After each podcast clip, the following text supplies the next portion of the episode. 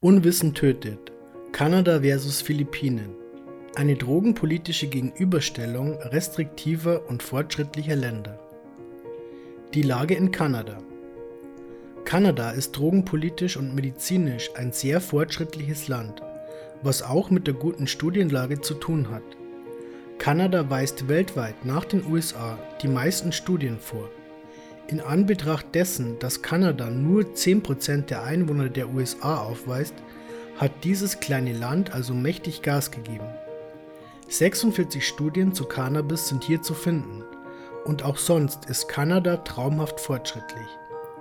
Seit 2001 ist medizinisches Cannabis in Kanada legal.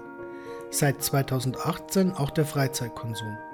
Natürlich ist auch CBD legal, und wird reglementiert wie andere Cannabisprodukte mit THC und nicht, wie man vielleicht annehmen sollte, wie der Nutzhanf, aus dem es gewonnen wird.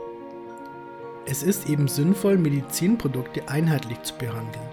Und so braucht man für die Verarbeitung von CBD dieselben Lizenzen wie für THC-haltiges Cannabis. Die Hauptziele des Gesetzes sind der Jugendschutz, zu verhindern, dass illegal Geld mit Cannabis verdient wird und der Schutz der öffentlichen Gesundheit und Sicherheit durch Zugang zu legalem Cannabis. Und so funktioniert es. Das Gesetz. In Kanada darf man regulär 30 Gramm Cannabis mit sich führen, und zwar an öffentlichen Orten. Auch das Teilen von bis zu 30 Gramm mit anderen Erwachsenen ist erlaubt. Erwerben kann man Gras oder Öl bei Händlern mit Provinzlizenz.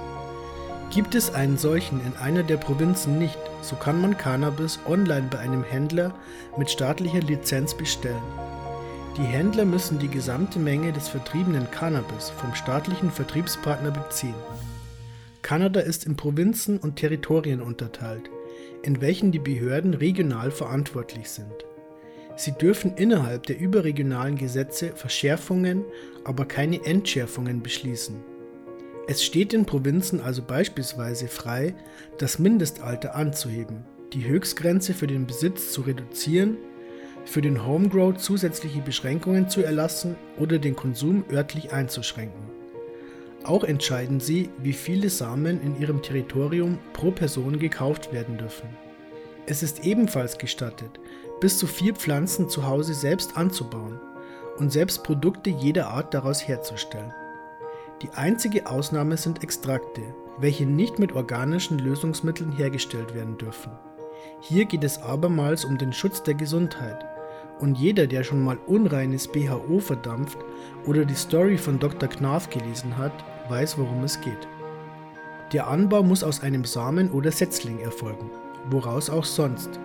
Der Ertrag darf nicht verkauft werden und natürlich muss der Ort des Anbaus für Kinder unzugänglich sein.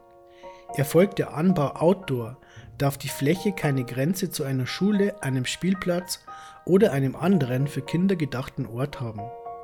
Wird zum Verkauf angebaut, muss dies vom kanadischen Gesundheitsministerium Health Canada lizenziert werden.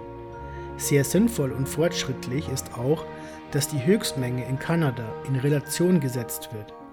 Ein Gramm Cannabis entspricht dort und eigentlich auch an allen anderen Orten der Welt 5 Gramm frischem Cannabis, 70 Gramm Flüssigkeit, 15 Gramm Edibles, einem Samen oder 0,25 Gramm Konzentrat. Verbote Es ist in Kanada strikt verboten, Cannabis an unter 18-Jährige abzugeben. Dafür gibt es bis zu 14 Jahre Haft.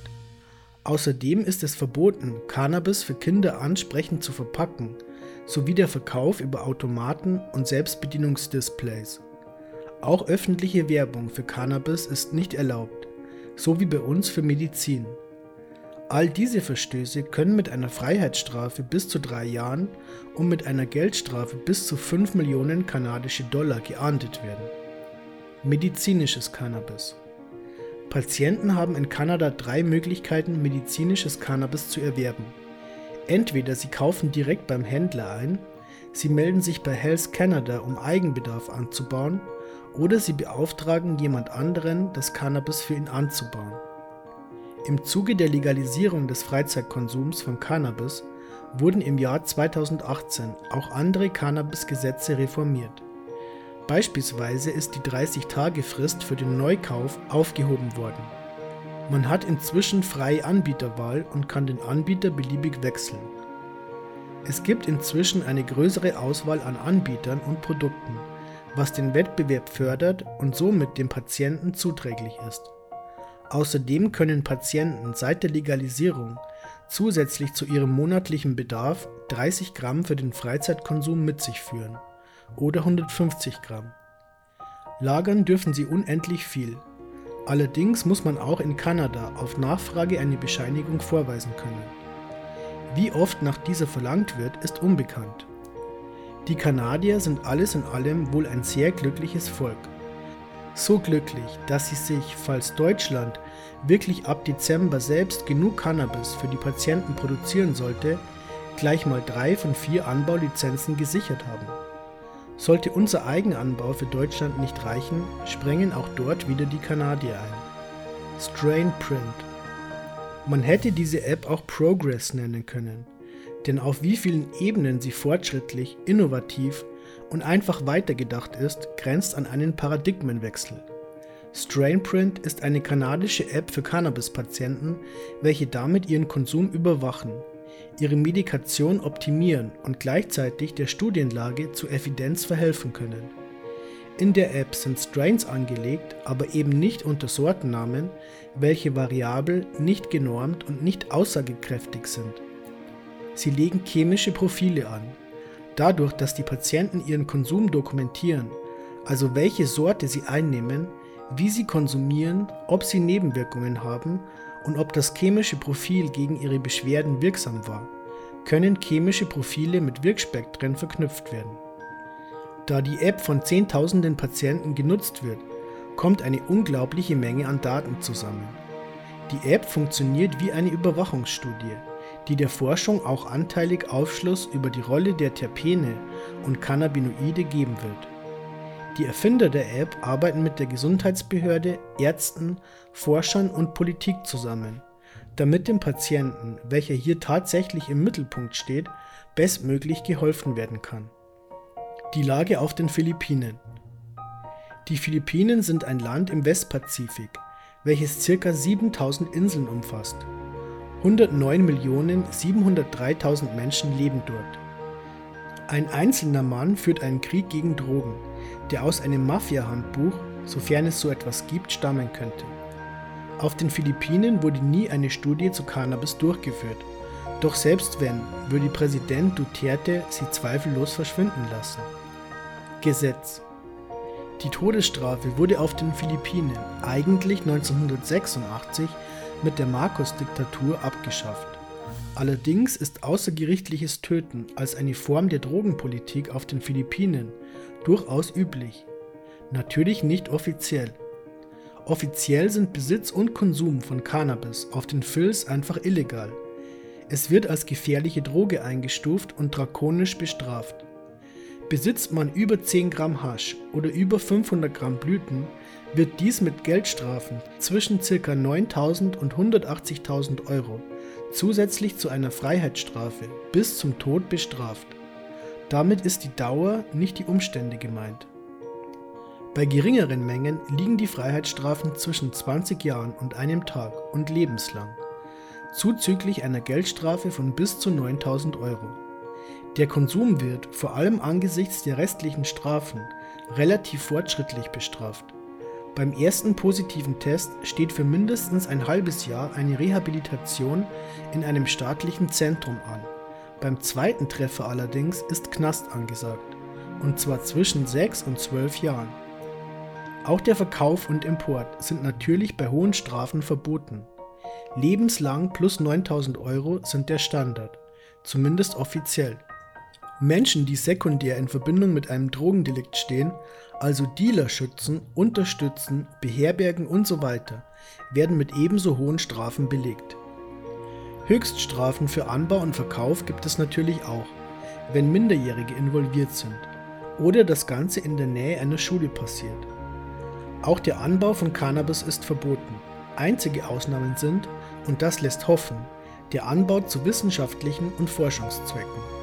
Für alle anderen Zwecke gibt es lebenslange Haftstrafen und das Land wird vom Staat beschlagnahmt. Auch mit CBD und Samen verhält es sich nicht anders. War on Drugs.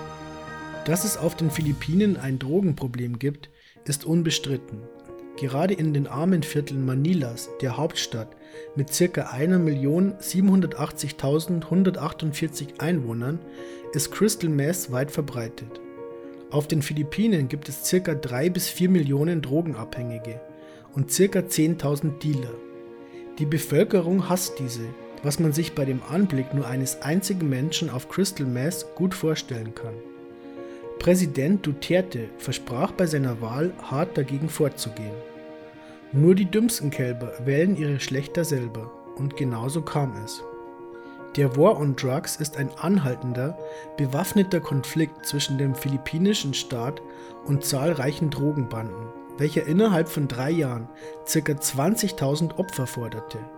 Meist sind Kleindealer, Abhängige und Unbeteiligte aus den Slums in Manila betroffen.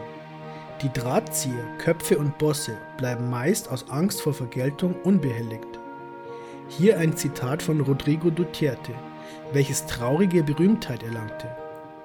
Hitler hat drei Millionen Juden getötet. Auf den Philippinen gibt es drei Millionen Drogenabhängige. Die würde ich gern töten. Die Todesstrafe ist, wie initial erwähnt, bereits seit 1986 abgeschafft. Doch tatsächlich gibt es dort Polizeikommandos, welche im Volksmund Todesschwadrone heißen. Sie töten gerüchteweise nach Quote, was der Staat natürlich bestreitet, kommen oft nachts, terrorisieren, verhaften und erschießen Menschen ohne Gerichtsurteil. Sie verbreiten Angst und Schrecken, was einen ernsthaft Messabhängigen allerdings nicht von seinem Konsum abhalten wird. Darum geht es scheinbar oft auch gar nicht, denn Duterte sieht die Drogenabhängigen scheinbar als sein politisches Kapital. Auch für nicht drogenbezogene Morde ist in diesem Chaos genügend Platz. Unliebsame, unbequeme und politisch anders eingestellte Menschen loszuwerden, ist so unter dem Deckmantel des Rechts unbemerkt möglich. Duterte war zuvor 22 Jahre Bürgermeister von Davao, eine dunkle Zeit, die man beleuchten sollte, wenn man wissen will, mit wem man es hier zu tun hat. Es gab damals die Davao Death Squad, welche unter dem Befehl Dutertes stand. Einer der damaligen Auftragsmörder berichtet, wir töteten fast jeden Tag Menschen und schätzt die Zahl auf ca. 10.000 Opfer. Auf den Philippinen leben ca. 100 Millionen Menschen von denen ungefähr 80 Prozent Katholiken sind. Die katholische Kirche hat demzufolge einen großen Einfluss, vor dem Duterte sich fürchtet. An der Amtsenthebung des Präsidenten Estrada 2001 waren sie maßgeblich beteiligt und auch beim Sturz des Marcos-Regimes war die katholische Kirche die treibende Kraft. Was den Entzug und die Genesung Drogenabhängiger betrifft, leistet die Kirche dort einen Dienst von unschätzbarem Wert. Viele Priester nehmen Abhängige auf, begleiten sie durch die Entgiftung und helfen auf dem Weg danach. Sie trauen sich allerdings selten darüber zu sprechen, aus Angst, dass man besagte Patienten tötet. Die katholische Kirche ist ebenfalls der größte Cannabis-Befürworter der Philippinen, was, schaut man nach Deutschland, sehr fortschrittlich ist. Der Erzbischof Sokrates Villegas sagte beispielsweise 2014 auf der Bischofskonferenz, die katholische Gesundheitsethik hält die Verwendung von Marihuana für Patienten im Endstadium von Krebs mit starken Schmerzen für moralisch vertretbar. Bischof Chaim Florencio sagt, wenn medizinisches Cannabis den Menschen hilft, lassen sie es uns auf jeden Fall versuchen. Es gab eine Zeit, 2016, in der sich Präsident Duterte selber für Cannabis aussprach, wie auch immer das einzuordnen ist. Senatorin R. Hontiveros, welche auch Nobelpreisträgerin für Frieden, Diplomatie und Dialog des Jahres 2005 war, reagierte prompt und stellte einen Gesetzesentwurf vor, den Philippine Compassionate Medical Cannabis Act. Er sollte es ermöglichen, als Patient mit Rezept von einem Gesundheitsbeamten Cannabis zu erwerben. Dieses Gesetz wurde sogar im Repräsentantenhaus in dritter Lesung verabschiedet ist aber nie in Kraft getreten. Vorgesehen waren sowohl die Ausstellung von Registrierungsnachweisen als auch der Aufbau von Medical Cannabis Compassionate Centers. Leider ist dieses Anliegen im Sande verlaufen, aber sicher nicht, weil Risa, wie Ana Teresia Navarro Hontiveros Barakel im Volksmund liebevoll genannt wird, nicht ambitioniert genug war. Rodrigo Duterte lässt sich inzwischen eher wieder zu Aussagen wie Wer nicht verschwinde, sei in Lebensgefahr oder Ich werde euch alle umbringen, in die Bucht von Manila werfen und damit die Fische füttern, hinreißen. Und es ist kein Land in Sicht. Vielleicht schmeckt der Joint in Kanada einfach besser und Strände gibt's dort auch.